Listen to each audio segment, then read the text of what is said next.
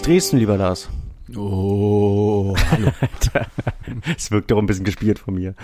Aber es ist eigentlich doof, wenn man das irgendwie so ähm, ter terminiert oder wenn man das äh, unter einem und unter einem Thema, also unter einem Jahreszeitenthema stellt, weil ich auch festgestellt habe, dass selbst unsere alten Folgen durch das ganze Jahr komplett durchgehört werden. Nee, man kann, man kann sich ja trotzdem eine weihnachtliche Folge reinziehen. Also jetzt ist ja Mitten die Frage, Sommer. was äh, mitten im Sommer manchmal hat man ja Bock, oder aber ähm, die liegt ja jetzt quasi auf auf Halde. Nee, also liegt jetzt ähm, ist ja jetzt und kann man kann, kann man auch in einem Jahr sagen, okay, ist ach Mensch, Weihnachtsfolge, stimmt, guck mal hier. Ja, ja. Oder man ist dann eben schon im, im nächsten Jahr, im Oktober, in vorweihnachtlicher Stimmung. Also dann, wenn die, ähm, wenn das Gebäck äh, in die Läden kommt, dann kann man auch schon mal so eine Folge hören. Jetzt ist aber die Frage, also jetzt geht's ja um unsere Performance. Beschäftigen wir uns inhaltlich mit Weihnachten oder Nee, war würde ich gar nicht. Also so eine, oh. Nee, vielleicht später, aber wenn ich gerade neben Weihn Weihnachtsthema drin bin, weil ich frisch aus dem Interviewtermin rauskomme, äh, wo es wieder einmal und äh, ich finde es auf der einen Seite leidlich, auf der anderen Seite interessant, weil man natürlich viel und auch viele Gedanken bewegen kann, wo es wieder mal um Glühwein ging. Das soll auf keinen Fall. Thema der heutigen Folge werden. gar keinen Fall, aber, bitte. Äh, alljährlich ist es ein, ein Riesenthema, wenn du irgendwas mit Wein zu tun hast und weil dieses ähm, Glühwein ja Wein letztlich im Namen hat, dann ähm, fühlt sich jemand genötigt, dich da in irgendeiner Form zu befragen, was du denn persönlich von Glühwein hältst und woran man einen guten Glühwein mh, erkennen kann oder ähm, aber vielleicht, vielleicht können wir es so gefühlte zweieinhalb Minuten doch, weil ich gerade so in der Emotion drin bin. Ähm, gut, das weiß ich, wird schwer. Also den guten Glühwein erkennt man daran, dass er dir am nächsten Tag nicht wehtut. Punkt eins, Punkt zwei. Ich kann leider zu Glühwein nicht viel sagen, da ich das im Prinzip nicht trinke oder wirklich nur ganz selten oder wenn man wirklich völlig durchgefroren ist und es gibt nichts anderes. Ähm, weil es warm ist und dann okay, aber ansonsten kann ich dem tatsächlich nicht nicht viel abgewinnen. Ja, also Grundsätzlich ist es oftmals eine Frage auch Kollegen der Menge. bei uns, die, die, die auch dann so in der Vorweihnachtszeit immer äh, so irgendwas mitbringen und ähm, äh, dann wird das irgendwie erwärmt und ähm, nee, nein. Entschuldigung, Ich- ich- ich wollte ich- auch liebe ähm, Zuhörer, ich wollte jetzt die vorweihnachtliche Stimmung nicht kaputt machen, aber naja, Nee, du, de deine Meinung und deine, deine Sache äh, spielt ja keine Rolle. Auch wenn ich kein, kein großer Glühwein-Fan bin und im Jahr wahrscheinlich nur ein bis zwei äh, Trinke konsumiere, ist manchmal ein schöner Grog fast noch interessanter als ein Glühwein, weil er eben ähm, auf eine andere, andere oder in einer anderen Form wärmt oder eine heiße Zitrone oder wie auch immer. Aber ähm, Stimmt, wenn bei es ein toller Grog Glühwein bin ist, ich bei dir, so wenn du auf einer Almhütte bist, wenn du, wenn du völlig durchgefroren bist, super, aber mit heißer Zitrone auch super. Und dann gibt's ja auch noch den Kaffee Corretto, kann man auch noch trinken, ist ja dann eben ein Espresso mit Grappa, auch Was, was Auch. ich aber so interessant finde, dass halt äh, derzeit ein so unglaubliches Bewusstsein für Bioprodukte und äh, Bio-Einkaufen, die Supermärkte sprießen ja empor. Und dann am Supermarkt, äh, neben, äh, Entschuldigung, du frag mal hier in Weihnachtsmarkt, Hamburg. Also da ballert auch, man sich vor die, allen Dingen die in einer Größe, mein Lieber, in einer Größe. Also es ist ja nicht so, dass so ein, so ein kleiner Bioladen irgendwie so ein gemütliches Tante Emma liegt um die Ecke. Nee, nee. Das ist ja alles, hier wir sprießen Läden, äh, ähm, die sind, haben immer so Lidl und Aldi-Format. Und zwar Mhm, richtig viele. was, was ich ja durchaus begrüßen möchte, also diese Entwicklung, dass sich eben das auch lohnt. Aber was ich sagen wollte, ist, dass auf dem Weihnachtsmarkt Bevor ich dich unterbrochen Ist- habe. Alles komplett wieder egal. Und ähm, wenn man sich eben überlegt zum Beispiel auch, dass ähm, ja alles, wie man heutzutage immer so schön sagt, teurer geworden ist, aber die Glühweinpreise stagnieren, zu, äh, zu stagnieren scheinen. Also nach wie vor der ähm, in Dresden zwar um 50 Cent teurer geworden ist, ich glaube mittlerweile in München auch um 50 Cent. Ähm, Was heißt das? Weil es aber trotzdem in der Relation ähm, relativ wenig ist, auch ähm, zur sonstigen Gastronomie und in ähm, Einberechnung von Strompreisen, keine Ahnung, Inflation, ist er dann eigentlich noch wiederum günstiger geworden. Wenn man das rückrechnet, also in so einer Darf ich Tasse, nochmal fragen, was der kostet? ähm, der liegt äh, im Deutschland-Trend ähm, zwischen 3 Euro und 6 Euro. München ist 6 Euro. Oder zwischen 5 und 6 Euro. Dresden ist 4,50 bis 5 Euro. Ich glaube irgendwie, oh, ich glaube Dortmund oder sowas war 3, 3,50 oder auf dem Land kostet 3, 3,50. Das Interessante ist dabei aber, dass wir von 0,2 reden, teilweise 0,25. Und wenn das dann rückrechnest und du hast so einen 4 Euro Glühwein, kostet dich das 01er ja im Prinzip zwei Euro. Faktisch und praktisch. Und zwei Euro haben, hatten natürlich ein Gastronom oder ein Schausteller dann eben auch seinen Kalkulationsschlüssel von zwei bis drei. Sprich, ähm, ist der Grundwein, der dort verarbeitet wird, weitaus weniger als, ähm, als, als fünf Euro wert. Wir haben mal gelernt, auch hier im Podcast, aber eben auch in verschiedenen anderen Medien, dass ein Wein mindestens fünf Euro kosten sollte, um zumindest einen einigermaßen qualitativen Ansatz zu haben äh, für einen Glühwein, den du irgendwo im Supermarkt kaufst, werden halt Grundweine verwendet, die zwischen 30 und 60 Cent kosten. Und da ist natürlich die Chemiekeule rauf und runter geballert worden und jeder, der irgendwas mit, mit äh, Foodbewusstsein lebt, braucht damit nicht anfangen. Also das ist, ähm, was man sich da reinkippt, ist nicht schön und ähm, auch nicht zu empfehlen. Aber, und da kommt das große Aber, ein Glühwein kann insofern ein tolles Weihnachtselement sein, wenn man ihn entweder selber oder anständig oder von einem Winzer, die oftmals oder die nicht selten ganz interessante Exemplare haben, oder und das auch nicht selten von einem Koch oder einem Restaurateur, also einem, einem äh, wo, wo ein Name hintersteht, der sich Gedanken dazu macht, wie eben dein Freund Stefan Hermann hier in Dresden, der einen ganz großartigen Glühwein macht, oder eben viele andere, die das mit viel Leidenschaft und Intention und vor allen Dingen mit guten Grundprodukten fliegen. Und dann ist es eine schöne, finde ich, Tradition, draußen zu stehen mit einer Tasse mit einem Glas und da eben einen richtig herrlichen, geschmackvollen und erwärmenden Glühwein zu genießen. Okay. Das fände ich weich. Ich glaube, das ist auch das, das Einzige, wo ähm, wo, wo Weintrinker auch nicht verbissen sind, also beim, beim Glühwein. Für so in anderen Segmenten, wenn du jetzt Weintrinker und Cocktailtrinker ähm, vergleichst, sind, sind Weintrinker manchmal so ein bisschen die Verbisseneren und äh, lassen sich nicht in den Moment fallen und, und schlürfen das Getränk und quatschen dabei oder knutschen oder was auch immer, sondern wollen immer, immer mehr wissen. Und der, der Cocktailtrinker ist der, der launigere von beiden?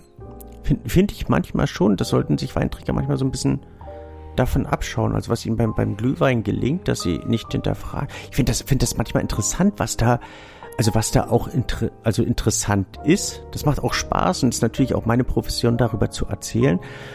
Aber wie ein Thema manchmal bis ins Allerkleinste bei Weintrinkern runterdekliniert wird. Also Thema Holz zum Beispiel. Mhm. Holz kannst du ja so unglaublich, also bis in die Breite also jetzt meinst du Holz inwiefern, welche, welches Holz, wie groß war das Fass, wie lange war da Wein drin, all die, all die Dinge. Genau. Also angefangen damit, ähm, welche Holzarten es gibt. Welche, welche gibt's? Was meinst du?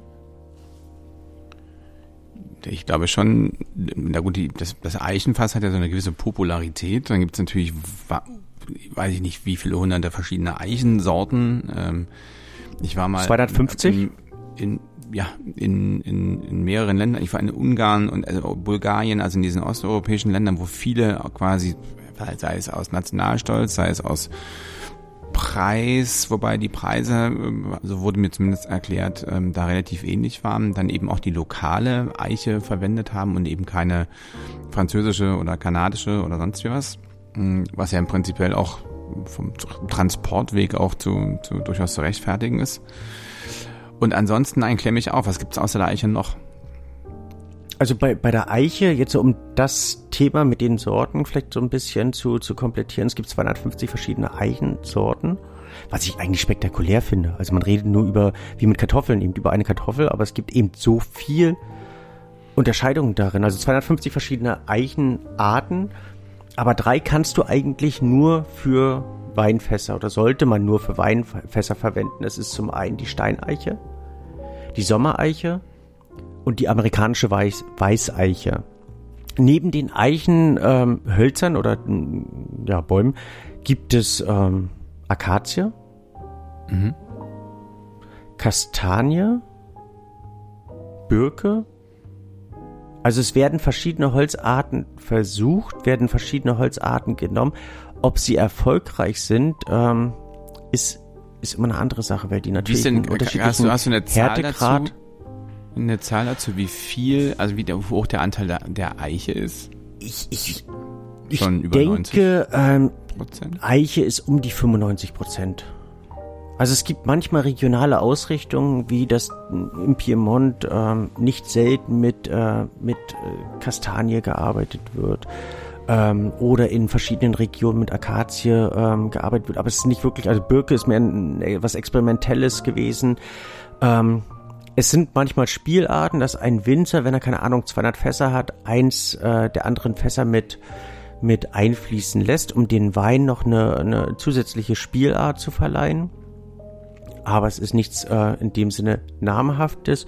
Und bei dem, wovon wir hauptsächlich reden, ähm, Barrikfässern, ist Eiche eigentlich das, ähm, das Ausschlaggebende und das, ja, das, ähm, das Interessanteste. Das bei den, ähm, bei den regionalen Ausrichtungen mh, mm, ist der Transportweg, glaube ich, fast das ähm, Unwichtigste dabei. Also dieser ökologische Ansatz, dass man sagt, was auch viele äh, sagen, dass sie sagen, okay, ich bin in der Pfalz und habe meine mein, mein, mein Pfälzer Weingut hier und ich nehme natürlich Pfälzer Eiche, damit die nicht aus Frankreich geholt wird. Es kann ein ähm, Gedankenansatz sein, es kann ein Beweggrund sein, aber ich glaube nicht, dass das ähm, das Ausschlaggebende ist. Oftmals, und das finde ich interessant, ähm, ist der jeweilige Küfer da fast noch, ähm, also der Fassbauer fast noch wichtiger hm, als, ähm, als die, die ähm, Eichenherkunft, Eichenart. Wenn man es ganz, ganz intensiv leben möchte, gibt es zum Beispiel, um bei der Pfalz zu bleiben, ein, einige Pfälzer Winzer, die ihre Pfälzer Eiche schlagen lassen, die nach Frankreich bringen, von verschiedenen Toulonien dort ähm, fertigen lassen und die Fässer dann wieder zurückholen. Ist jetzt auch nicht der ökologische Ansatz, also da ähm, würde das mit der Ökologie eben nur bedingt fun fun funktionieren. Ähm, manchmal ist interessant dieser Ansatz, dass jetzt ein Pfälzer Winter sagt, okay, das Holz ist hier gewachsen, der Wein hier ist, gewach äh, ist hier gewachsen. Die haben eine äh, andere Art miteinander zu interagieren, als wenn ich jetzt eine amerikanische Eiche nehme. Meistens werden Eichen aus Amerika, aus Russland, aus ähm, aus aus äh, aus dem Limoux äh, in Frankreich, aus Spanien aufgrund ihrer Wachstumsart genommen. Also amerikanische Eiche wächst schneller als russische Eiche, weil das Klima ein anderes ist, weil teilweise andere Eichenarten dort auch äh, äh, wachsen oder verwendet werden. Aber selbst bei der gleichen Eichenart habe ich eine, äh, ein wesentlich schnelleres Wachstum in vielen Teilen Amerikas als jetzt in, äh, den kühlen klimatischen Gegenden von Sibirien. Und dadurch sind die Poren viel gröber ähm, und der, der Wein kann mehr Extrakt, aber eben auch mehr Geschmack aus den, aus den einzelnen Poren herauslösen, hat eine andere Form der Oxidation, somit eine andere Art der Entwicklung. Was ja im Prinzip auch so ein Ansatz ist, warum man den Wein darin reifen lässt. Ja. Du bist eingeschlafen. Nee, ich höre aufmerksam zu. Ah, ich dachte, end endlich habe ich dich so weit, dass du ähm, die das Höflichkeit warst und nicht immer immer äh, reinkrätscht oder rein reinschmeißt. War ja in der einen Folge irgendwie vor dreimal war das ja war das ja schrecklich. Da sind wir uns ja wirklich permanent ins Wort gefallen. Es war eine der schlimmsten Folgen, die ich die ich fand. Hast du die mal gehört? Ja, aber ich fand ich fand das jetzt. Okay. Ich bin äh, Du hörst mich ja auch immer nicht, ne? Wenn ich was sage, du reagierst, dann könntest du auch einfach, weißt du, wenn du so meine Stimme kommen hörst, einfach sofort schweigen, dann mir Platz lassen, mich reden lassen.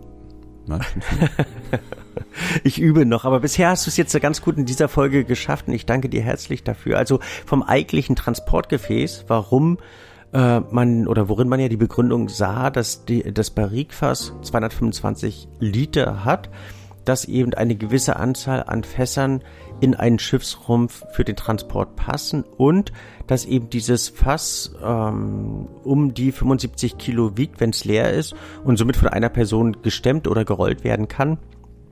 Ähm, ist die äh, unterschiedliche, also oder ist der der Ansatz, warum man Holz verwendet, ja, dass ähm, der Wein sich geschmacklich anders präsentiert, andere Gerbsäuren, Säuren ähm, in sich implantiert, Strukturen aufbaut, aber eben auch durch den Toastungsgrad, die Fässer werden ja im Inneren ausgebrannt, verschiedene ähm, Geschmackselemente annehmen kann. Mhm. Also ich bin auch da, wollte ich damit, wollte nur so. Okay. Und das ist, das ist eben so der, der Punkt, um, um äh, den Bogen wieder zu äh, bringen, warum es eben interessant ist, dass Weintrinker sehr intensiv nachfragen, wenn sie eben zu den Wissenstrinkern gehören. Also sie äh, fragen danach, welchen Toastungsgrad man hat. Ob das jetzt ein Light Toasting, ein Medium oder ein Heavy Toasting ist. Und ähm, das unterscheidet man dann immer noch in Plus oder Plus Plus oder äh, Minus. Also da wie bei den Schulnoten gibt es da verschiedene Übergangsgradationen. Gängig ist eigentlich Medium oder Medium Plus. Wobei viele davon jetzt mittlerweile Abstand nehmen dass ähm, interessierte Weintrinker nachfragen, also, wo also, die Eiche. Jetzt darf ich doch nachfragen. Also Abstand nehmen heißt, die wollen einen stärkeren Toastungsgrad oder einen, einen geringeren? Einen geringeren. Mhm. Also ähm, der, der, der absolute Trend, das finde find ich eben so, so interessant, allein auch in meiner ähm, Wein, Weinkarriere zu beobachten, wie die Barrique-Situation, also allein bei Barrique, bei dieser einen Fassgröße, jede Fassgröße hat ja einen Namen, ähm, hat sich ja in Deutschland gravierend verändert. Also das Holz, das Barrique kam, also Holz gab es schon seit, seit vielen, vielen, vielen, vielen hundert Jahren auch in Deutschland. Aber Barrique ist so eine Sache, die aus äh, Frankreich eigentlich erst Mitte der 80er, 80er Jahre herüberschwappte und von verschiedenen Winzern aufgegriffen wurde, womit man rum experimentiert hat. Und ich fand es interessant, dass ähm, um 97 Armin Diel damals zu mir sagte, was, was wir in den 80er Jahren als ähm, Barrique-Fass abgefüllt und verkauft haben, das ähm, ist, ist unentschuldbar. Also wir hatten keine Ahnung und haben die Sachen dann trotzdem zumindest dann als Spielart verkauft und das war eigentlich schrecklich. Also was in den 80er Jahren als Großteil der Barrikweine verkauft wurde, war nicht unbedingt äh, ruhmreich oder legendär. Es waren ganz einfach ähm, Schulstücke, wenn man so möchte die dort abgefüllt wurden. Aber es gab einige Winzer, die das dann so Mitte der 90er Jahre ähm, schon regelrecht perfektioniert haben, wie Bernhard Huber damals im Badischen oder eben Bernd Philippi in der Pfalz oder oder oder ähm, oder auch Werner Näkel damals an der, an der A. Also es gab ähm, einige, die das e-, eben ähm, ja schon mit einer eigenen Philosophie ausgestattet haben. Damals wusste man aber eben auch noch nicht um den Umgang mit dem Holz. Also man hat die Weine teilweise viel zu lange im Holz gelassen oder viel zu kurz. Man hat dem Wein nicht Zeit gegeben, sich mit dem Holz wirklich zu vermehlen. Das sind ja eben so zwei Elemente, die, die zueinander, also es ist wie eine moderne Ehe, zwei Elemente, die zueinander finden müssen, sich gegenseitig akzeptieren müssen, ineinander äh, greifen müssen und sich gegenseitig bereichern müssen und viel zu oft hat man das fertige Ergebnis dann in die, in die Freiheit gegeben und gehofft, dass es dann eben so funktioniert. Das funktionierte natürlich nicht für viele Weintrinker. Auch die Weintrinker haben dazu gelernt. Ähm, war es, wenn man sowohl Wein als auch Holz geschmeckt hat, war das ähm, ein, in dem Fall wertiger Barrikwein, weil sie halt wahrscheinlich etwas wahrgenommen haben, dass die große Kunst, aber eben auch da in der Vermählung und in dem Zusammenwachsen, was dann auch später in der Flasche passieren muss, bestand, haben erst viele auch lernen müssen. Und ähm, somit wurden jetzt in den letzten fünf bis zehn Jahren da eben auch implantiert, implantiert aus, aus Frankreich, aus dem Burgund, der ähm, wurde der Fasseinsatz wesentlich geringer. Man hat größere Fass ähm, Fassgrößen genommen. Also man ist auf 500 Liter Fässer gegangen. Man ähm, hat teilweise auch nicht alles ins Holz getan. Man hat ähm, verschiedene Belegungen gen äh, genommen. Also eine Belegung ist, äh, wenn ich einen Wein in ein Fass gebe, ihn dann rausnehme und wenn ich dann einen anderen Wein in dieses Fass gebe, dann ist es eine zweite Belegung. Ein äh, Fass kann bis zu drei, vier Belegungen, also ein Barrikfass ähm, oder ein Tonneau, das sind diese 500 Liter Fässer, kann äh, bis zu ähm, drei, vier Belegungen oder für bis drei, vier Belegungen genutzt werden. Danach hat es kaum noch einen Einfluss auf den Wein außer Oxidation und äh, oder man kann es dann eben als schönen als als als Wassertonne nehmen oder als irgendwie Tisch als Blumenvase ja. als Blumenvase Großblumenvase aber eben nicht mehr für das was ein äh, Barrikfass eigentlich ähm, ja, ausrichten sollte oder wofür es zuständig sein sollte. Das Interessante ist, ähm, wenn man sich mit Fässern auseinandersetzt, dass man merkt, also dass fast jede Weinregion ihren eigenen Fasstyp und ihre eigene eigentlich Fassgröße hat. gibt's etliche. Also angefangen beim, beim kleinen, beim Anchor sozusagen oder beim Antalag, was in Ungarn viel verwendet wird, oder beim kleinen Fass, dem Baril in Italien, was ähm, unter 100 äh, Volumenliter hat. Soll ich weiter vorlesen? Ja, unbedingt. Du liest vor. Ich dachte, jetzt kommt, jetzt sprudelt alles aus dir heraus. Nee, also da, da muss ich in der Tat ich ein bisschen ehrfürchtig und und leicht verstört hier auf meinem Mikrofon. In der, Nee, in der, in, in der Tat, also da, da, da muss ich auch lesen und ähm, wahrscheinlich kann ich einige der Namen auch gar nicht mal aussprechen, weil die halt einfach in dem Sinn auch nicht geläufig sind oder man die viel zu viel äh, verwendet. Also jetzt im Barrel mit 119 Volumenliter ähm, aus England, da wird es wahrscheinlich eher für die ähm, für die Likörwein oder eben Whisky-Produktion äh, genutzt oder aus den Staaten. Barrique ist gängig äh, mittlerweile weltweit verwendet und man be bezeichnet mittlerweile Barrikfässer ähm, von 225 bis 350 Liter.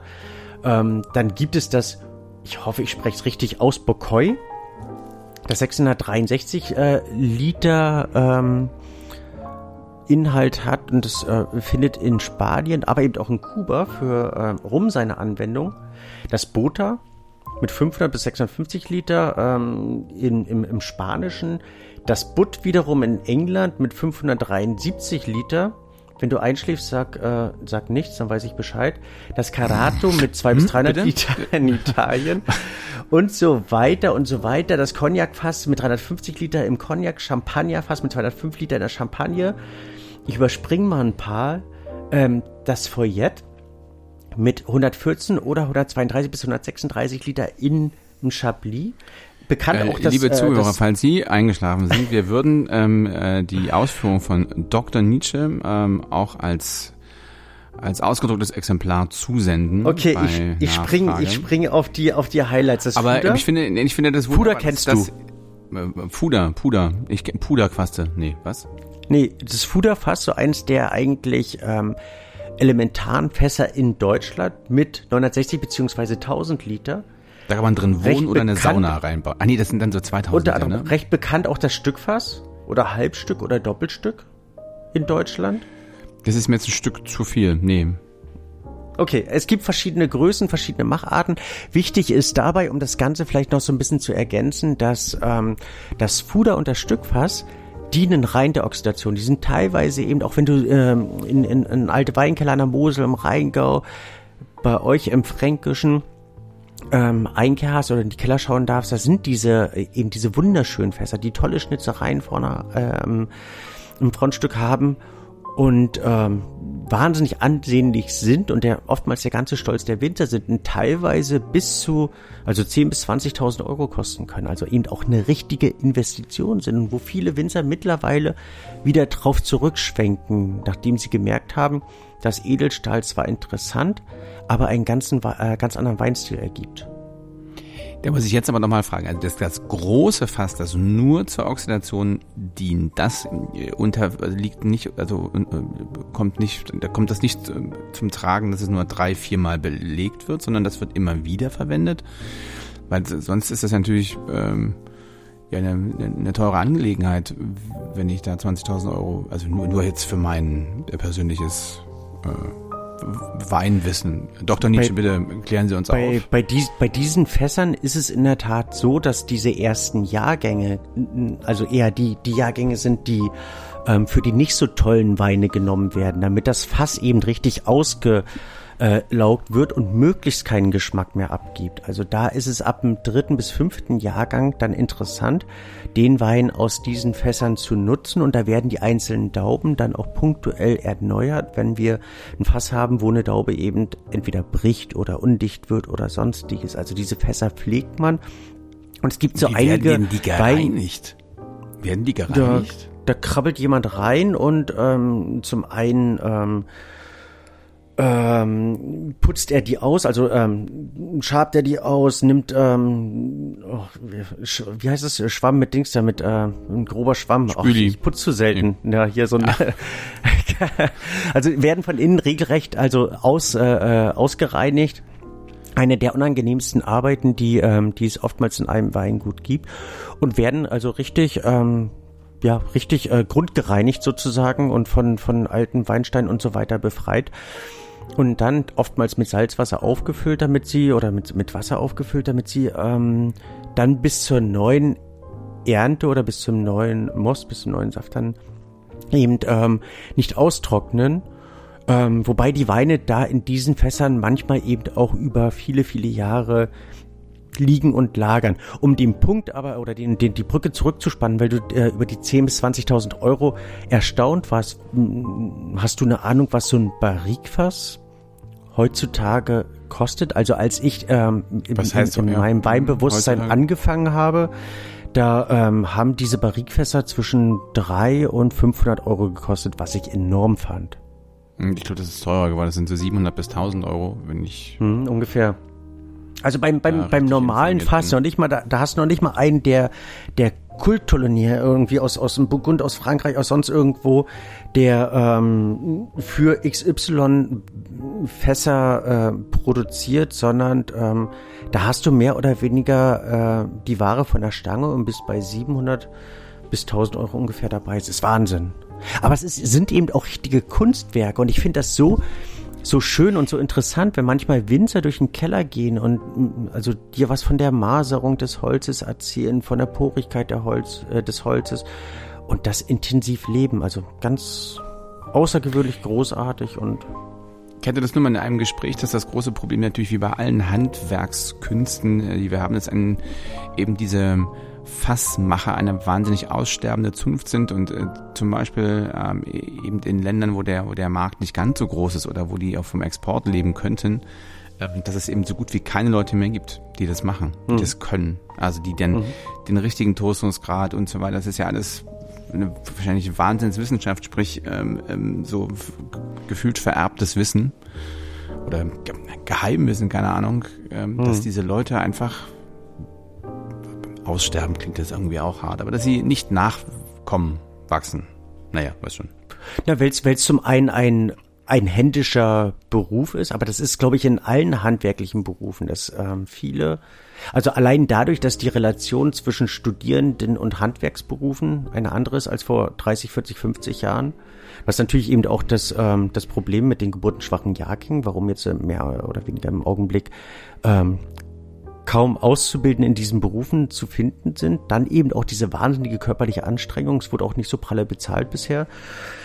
Es gibt viele Gründe dafür, dass ähm, es mittlerweile halb so viel Fassbauer gibt wie vor 30, 40 Jahren. Aber ich kann mir vorstellen, dass äh, im Zuge, also es verändert sich ja gerade sehr, sehr viel, dass diese, diese Sparte wieder, wieder an, ähm, an Wertigkeit und auch an, an, an Nachwuchs gewinnen wird. Sie sind halt Berufe, die, die oftmals, also es gibt wenige Fassbauer in Berlin oder in Hamburg und wenige wollen aufs Land ziehen. Das ist eben auch so ein kleines Manko letztlich mit dabei.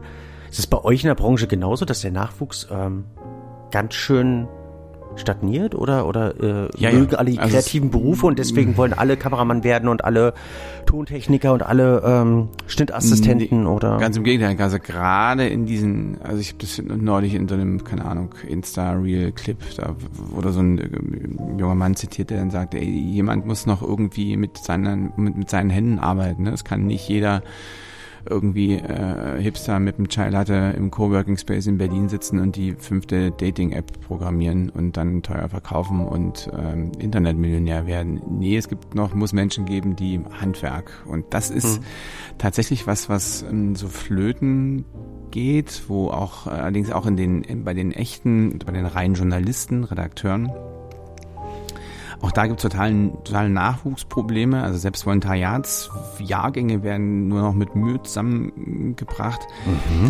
Ich, ich, also die, die, das große Fragezeichen ist ja bei allen im, im Gesicht, wo sind die Leute hin? Was, was machen die denn eigentlich? Ähm, sind jetzt alle auf irgendwo äh, auf den Malediven und machen, machen Sabbatical und wie auch immer das alles äh, heißt oder was man da machen muss. Ähm, ich kenne selbst eine, eine, eine Juristin, die inzwischen ähm, Homeoffice in Südafrika macht, aber hier in Hamburg angestellt ist. Also das ist, warte, die, die Zeit ist im Wandel und dieses echte Arbeiten, da das passt gerade für die junge Generation irgendwie so nicht mehr so richtig ins Work-Life-Balance-Konzept. Und das ist ein ganz großes Problem, das wir, als, glaube ich, als Industrienation halt natürlich auch haben. Es gibt kaum noch äh, hier in Hamburg, wenn du, die Leute haben zwar alle Geld und wollen bauen, ja, Häuser oder Wohnungen sanieren. Das ist ja, während Corona ist das ja ganz schwer in Mode gekommen, äh, Häuser und Wohnungen zu sanieren, wenn man mal dafür Zeit hatte oder man eben so viel zu Hause war, dass man gemerkt hat, Menschenskinder da äh, an, an die Küche muss noch mal ran, aber es gibt keine Leute. Hm. Die gibt's nicht. Also du, es ist, ist ein, also du kannst nicht mal mit Geld erschlagen, ähm, sondern die sind eben einfach nicht mehr da. Und ähm, wir haben wahnsinnig Mangel an, an, an allen Arbeitskräften, die mit ihrer eigenen Händearbeit Geld verdienen. Die gibt's nicht. Jeder will irgendwie, also wie eingangs beschrieben, äh, irgendwie im Coworking Space und alles nett und fancy und beim Kaffeetrinken Millionär werden. Wird schwer. Also ich habe da jetzt keine, keine schlauen Antworten parat, sondern kann das einfach nur so beobachten. Aber es, derer, die wirklich was realisieren, umsetzen und machen, ähm, flexibel sind, arbeitswillig, ehrgeizig und Bock haben, ähm, wird's dünn zurzeit. Aber dann da nochmal die Frage, gibt's das in eurer Branche auch? Also, du redest ja jetzt von den Handwerkern. Haha, ich wollte lustig sein. ich dachte, ihr Nein, seid die Kaffeeträger, die Millionäre das, werdet. vielleicht habe ich den einen Transfersatz nicht auf die Reihe gebracht. Also für mich sind die, die, die Techniker, ja, also hm. der, der, der Kameramann, der, der, der Tontechniker, der, der, der, der Cutter, ähm, was auch immer, ganz viele Berufe. Die würde ich jetzt eher so als Handwerker bezeichnen. Echt? Und die bezeichnen sich selber ja als ja auch Handwerker. Nö, nö, das ah, ist okay. auch, also es ist ja erstmal auch ein Wahnsinnshandwerk.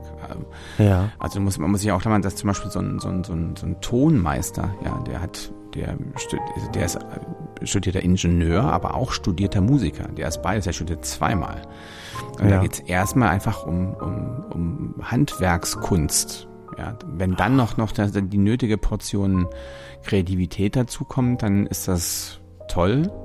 Mhm. Aber ähm, ist nicht immer so. Auch bei einem Kameramann, ähm, da gibt es wirklich diese zwei Lager. Es gibt die Handwerker, die das also technisch sauber äh, alles ordentlich machen. Gerade so, was weiß ich, wenn du im Studio arbeitest, da hält sich die Kreativität oder die Möglichkeit deiner Kreativität ja in Grenzen. Ähm, was allerdings auch dazu führt, dass immer mehr Fernsehsender Studios automatisieren. Also jetzt hast du tatsächlich nur noch einen Moderator oder mhm. Moderatorin oder eben Moderatoren-Team da stehen.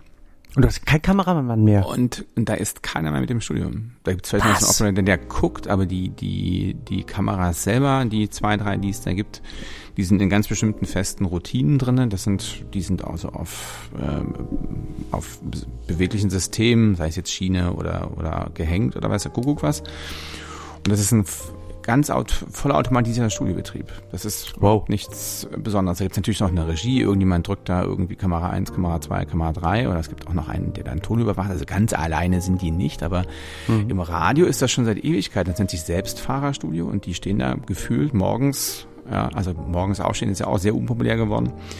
Ähm, ähm, die stehen da allein. Ja. Wobei man dazu sagen muss, dass ähm, die, die Primetime, also im Fernsehen ist das ja abends, oder der, äh, mhm. im Radio ist das der Morgen. Der also Morgen, Radio, ja. morgens wird Radio gehört, abends wird Fernsehen geguckt. Sind da automatisch die Besten oder sind da die Anfänger? Ja. Nein, nein. Morgens sind die, das ist deine Adelung beim Radio. Ja, du bist dann, du hast dann ganz, hast natürlich dann irgendwann auch Leute, die sagen, nach, keine Ahnung, die das 10, 15, 20 Jahre morgens erfolgreich gemacht haben, äh, zwischendurch Familie äh, äh, gegründet haben, die dann sagen, okay, ich möchte dann doch lieber ein, ein ähm, Mittagsformat oder Nachmittagsformat hm. oder ein entspanntes Talk-Abendformat oder irgendwie so etwas, weil sie sich das nicht mehr antun können, weil das ist natürlich alles live, so Abendsendungen kann man auch aufzeichnen, also wenn es jetzt Talks sind oder so, musst du hm. dich ja eh meistens dann mit ihm, irgendeinem Gesprächspartner verabreden, der wird dann gar nicht live können. Ähm, das heißt, dass diese Live-Schrecke, die muss es ja morgens sein, ne? Du musst ja das aktuelle mhm. Geschehen aufgreifen, Nachrichten etc. etc. Das ist, das bedeutet, das ist ja unterschiedlich. Manche fangen um vier an, manche um fünf, also zu senden. Das ist knochig, ne? Ja. Und dann musst du ähm, natürlich dementsprechend früher aufstehen. Ja, mindestens ja. zwei, drei Stunden. Du musst dich ja dann doch so ein bisschen vorbereiten. Dann hast du natürlich auch, das heißt, der Moderator ist ja das eine Ähm, du hast natürlich dann auch ein Redaktionsteam, die ebenfalls da sind, die die Nachrichten zurechtschreiben, die, die, die das alles so ein bisschen konfektionieren und dich da unterstützen. Also es ist echt hart, ja. Und du lebst natürlich mhm. trotzdem weiter in so einem normalen Umfeld. Ich habe gute Freunde, die, die im Frühstücksfernsehen, also im Fernsehsektor des Morgenbetriebes arbeiten. Das ist eher so die Nachwuchsschmiede. Also da werden die, die jungen Leute die bereit sind, früher aufzustehen, der Karriere wegen, da werden die getestet und dann, die rutschen dann so Stück für Stück dann eben ins Abendprogramm. Also hast ganz mhm. viele, viele Top-Leute, die jetzt im, in der Primetime arbeiten, die haben alle im Frühstücksfernsehen oder im Morgenfernsehen, wie auch immer das benennen willst, äh, Morgenmagazin äh, äh, angefangen. Das ist, äh, du lebst ja trotzdem ein normales Leben, ne? Also im, im schlimmsten Fall hast du ja Familie, das heißt, ähm, deine Kinder gehen ja eben, so, auch wenn sie älter sind oder dein Ehepartner, die gehen natürlich nicht mit dir um, um 18 Uhr ins Bett.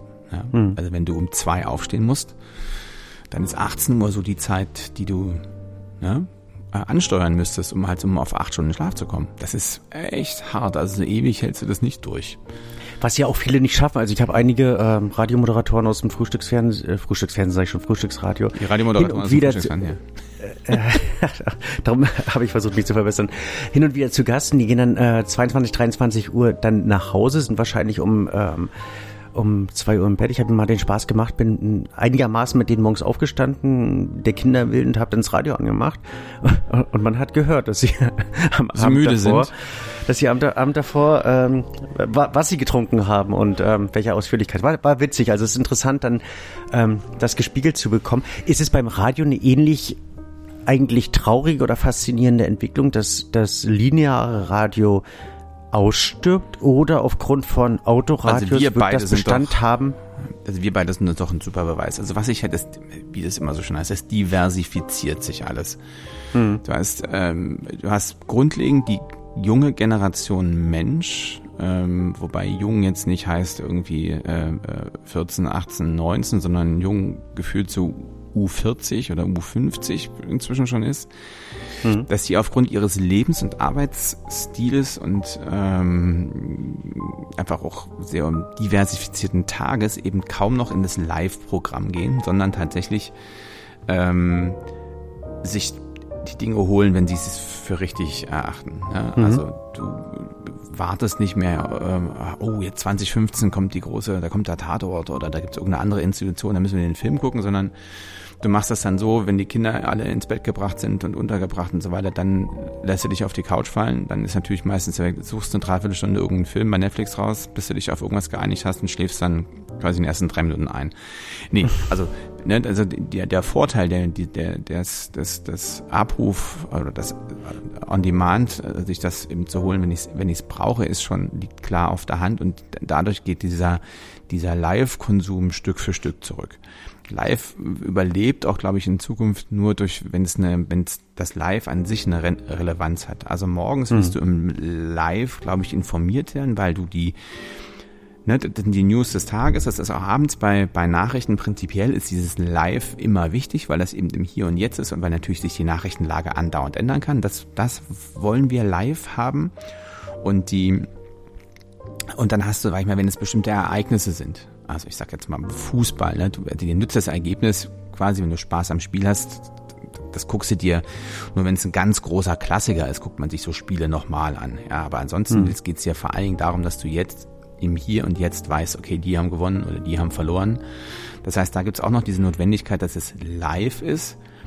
Aber ansonsten, also gerade alle inhaltsstarken Sachen, also so Talks ähm, oder magazinige Sachen, reportagige Sachen, ähm, das verlagert sich mehr und mehr immer in diesen äh, äh, On-Demand-Bereich. Sprich, ich rufe mir das ab. Du hast es ja auch, auch jetzt schon, also auch in der ARD ist es ja auch große, also sowohl im Radio als auch im Fernsehen, ähm, große Sache, wenn was produziert ist, ja, also auch im Radio, im Deutschlandfunk, wenn das produziert ist, wird das online gestellt.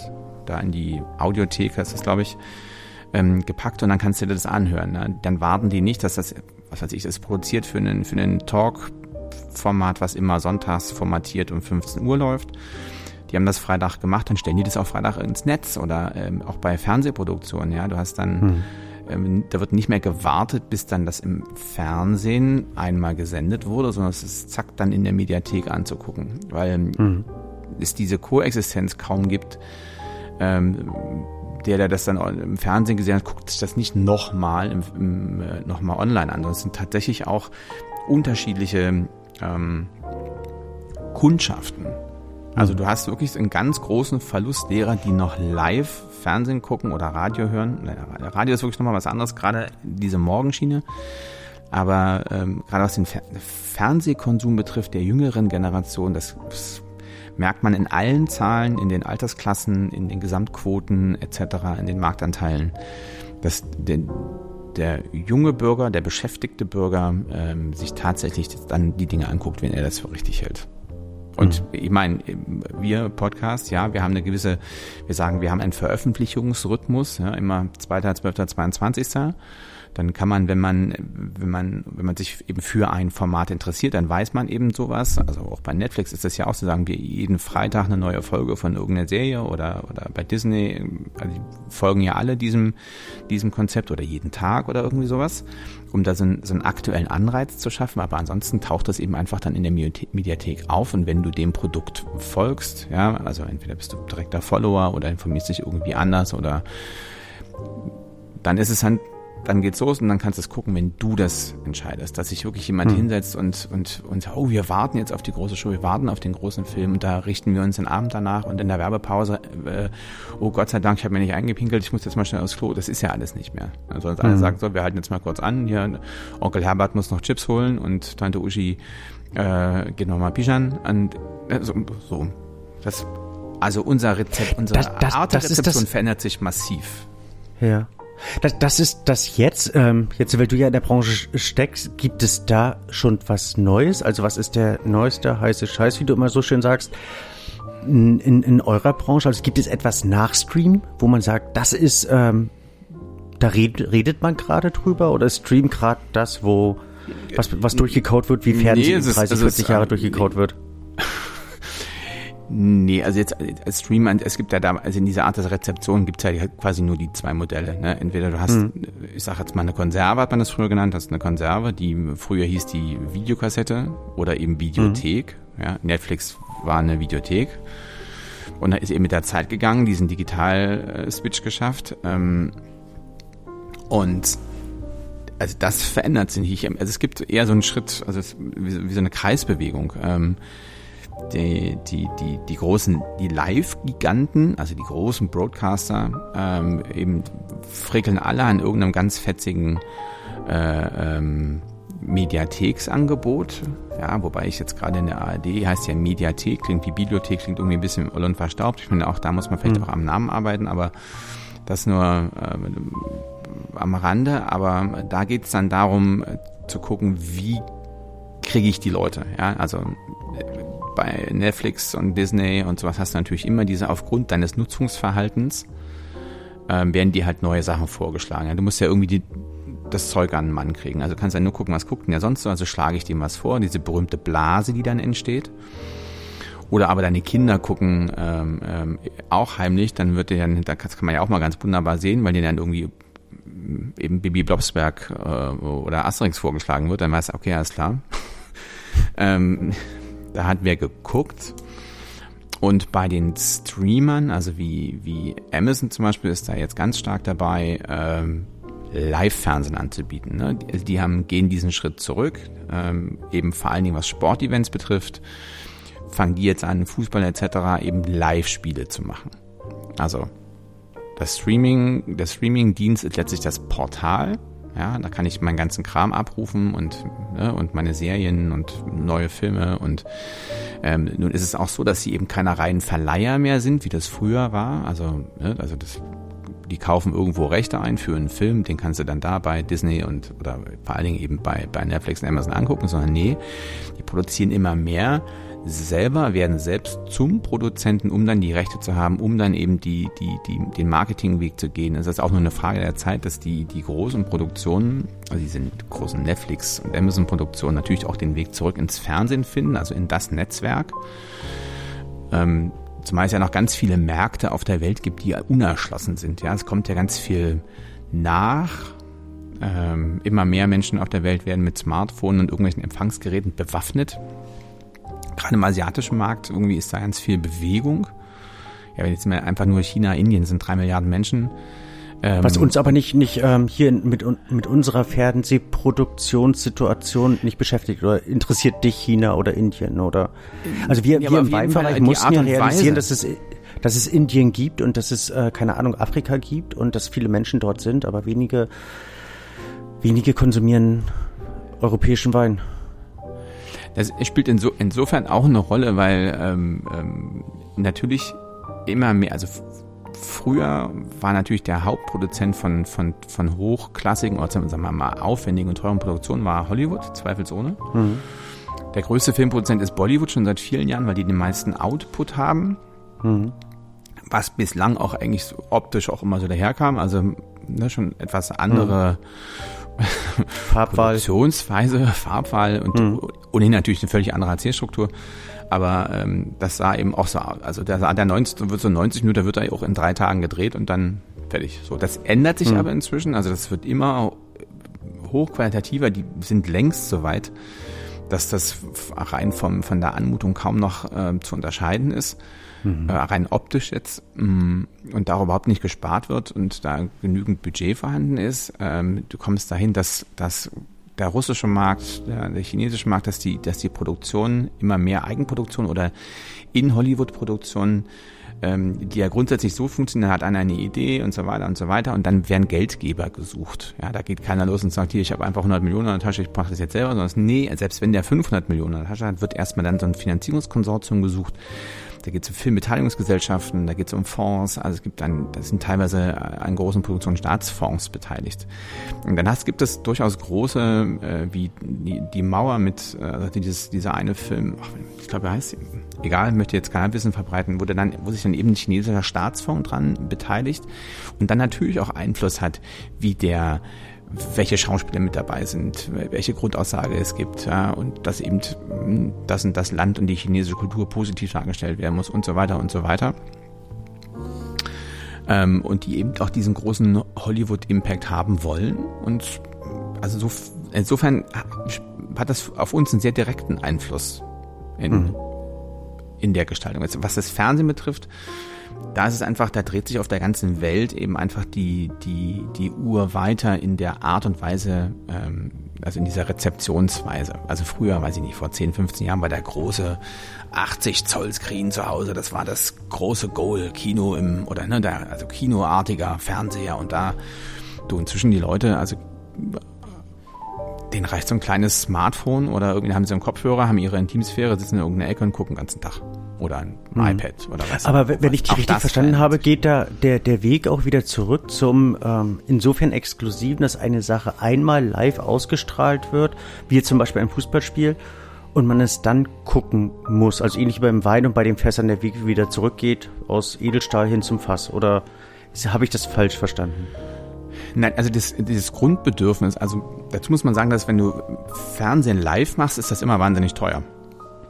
Mhm. Aber das ist mit der ganzen Übertragungstechnik etc. Ne? Man könnte das theoretisch aufzeichnen und so, aber dann ähm, ähm, und immer mehr Dinge werden aufgezeichnet, weil es eben so aus Kostengründen. Aber es wird bestimmte Dinge werden immer live, live bleiben. Also sei es das Fußballspiel, sei es die Nachrichten oder irgendwie bestimmte Ereignisse und Übertragung von, weiß ich nicht, Rede, von irgendwelchen Reden oder hm. Festivitäten oder sowas. Aber ansonsten wird der, wird der, wird der, wird sich der Fernsehmarkt insofern entwickeln, äh, dieses lineare Gucken, dass du sowieso alles nachsehen wirst können in einer gewissen Art und Weise. Du kannst ja trotzdem jeden Fernsehsender gefühlt irgendwie ein paar Tage zurück ähm, auf irgendwelchen Websites oder sowas ähm, dir nochmal angucken. Selbst jetzt eine, eine Live-Sendung, die jetzt keine große Nachhaltigkeit hat, aber das kann man halt heutzutage, aber die, das Bedürfnis, etwas live zu produzieren und live zu senden, ähm, das wird sich konzentrieren in Zukunft auf ähm, auf so ein paar Bereiche eben wie Sport und Information und der Rest wird verschwinden.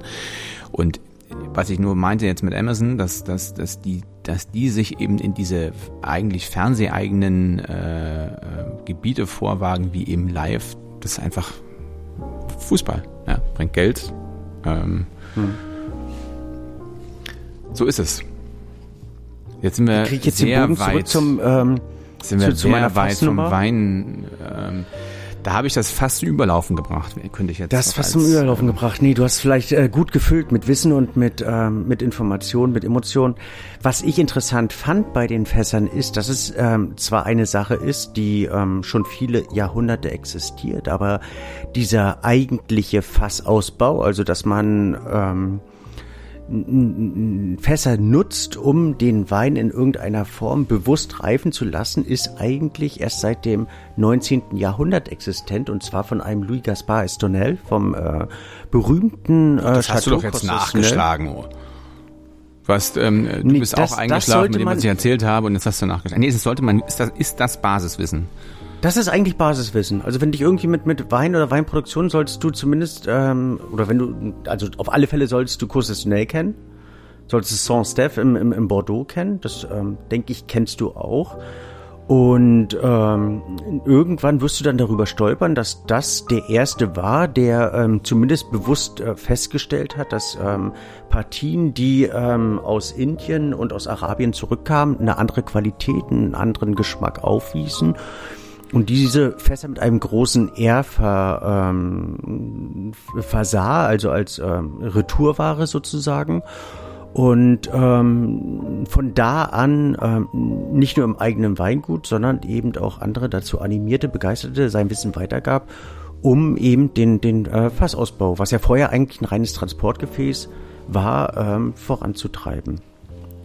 Das ist ähm, vielleicht so um, um die Geschichte mit dem Fass so ein bisschen zu komplettieren und nicht zu ähm, ermüdend werden zu lassen, vielleicht noch eine Anekdote, die ich ähm, erschreckend was, aus was meiner Launiges, Branche... Was Launiges zum Schluss, das finde ich... Ich war, ich war mit meinem Sohn in, in Berlin unterwegs. Ich weiß nicht, ob dir das jemals passiert ist. Ich war so schockiert. In Berlin ich war so, ich mehrfach unterwegs. So ja, übergriffig. Also wir waren, äh, mussten irgendwas kaufen, tralala, und ähm, ich... Ähm, wir, wir mussten gemeinsam noch ein, zwei E-Mails schreiben ähm, für, für, für seine, seine Entwicklung und so weiter. Und ähm, da wollte ich ihn bei begleiten, unterstützen, Äuglein draufwerfen und ähm, dachten wir auch, könnten wir dazu einen Kaffee trinken. Und haben uns in ein Café in Neukölln gesetzt und auch so ein kleines äh, modernes Café, wo äh, jede Bohne einen Namen hat und der ähm, derjenige, der sie produziert, ähm, ein Halbgott ist. Und ich pack das Laptop aus und, ähm, und, und, und, und äh, fragte nach dem Wi-Fi-Passwort oder nach dem WLAN-Passwort und sagte, Laptops sind hier nicht erlaubt, wir wollen solche Leute hier nicht. Hast du es jemand schon gehört? Oder, oder bin ich da, bin ich da übersensibel? Nee, also ich finde, man kann, man hat, finde ich, als Gastgeber durchaus die, die, die, das habe ich schon ein paar Mal erlebt, aber immer in einer sehr positiven Echt? Weise, dass, dass, dass jemand gesagt hat, irgendwie sitzt mit dem Handy da und sagt, ey Leute, redet doch miteinander, äh, müssen nicht mit dem Handy. Das ja, aber in einer, in einem Lokal, also wo es ohnehin um. Aber, aber in einem Café, okay. wo du halt sitzt, wo natürlich viele die Zeit nutzen, und ob ich jetzt, ganz ehrlich, ob ich mich jetzt hinterher in der Zeitung lese oder mein Notizbuch raushole und mir was aufschreibe oder ob ich den Laptop aufklappe, finde ich, das geht ein bisschen zu weit. Dann finde ich, ist fand, das. Fand ich auch. Also ich, ich weiß nicht, ob ich dazu oder ob das wirklich übergriffig war, weil ich finde auch den Satz, also solche Leute wollen wir hier nicht. Na, gut, okay. Ähm, ich weiß nicht, ob du als ein Restaurant ist ja nur oder ein Café nur bedingt ein öffentlicher Raum in dem Sinne, dass da jeder sein darf. Du hast ja schon durchaus das Recht als als Eigner so eine Art Platzverweis oder sowas auszusprechen, aber äh, ich, das Konzept ist falsch. Also meine meine Auffassung von gastronomische Einrichtungen gibt sicherlich ein paar Regeln, aber ähm, aber auf der anderen Seite im Restaurant erbittest du dir es ja auch nicht, ähm, dass jemand im Gummirestaurant sein Laptop auf. Vielleicht bin ich da ein bisschen zu sensibel. Also da war ja, es war, war eigentlich mehr ein Lernprozess für mich. Tut mir leid, wenn ich mit, dich mit der Geschichte belästigt habe. Vielleicht sollte ich auch das ist ja auch das ist ja ein Lernprozess. Also hier ja, bei, genau. Feldfrieden gibt es immer viel zu lernen.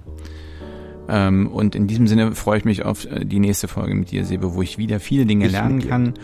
Und ähm, ich würde noch einen Kaffee aufsetzen. Oder ein Glühwein. Ich muss jetzt mal die Müdigkeit abschütten. Nein. Bis bald einmal. Bis bald. Ho, ho, ho. Ho, ho.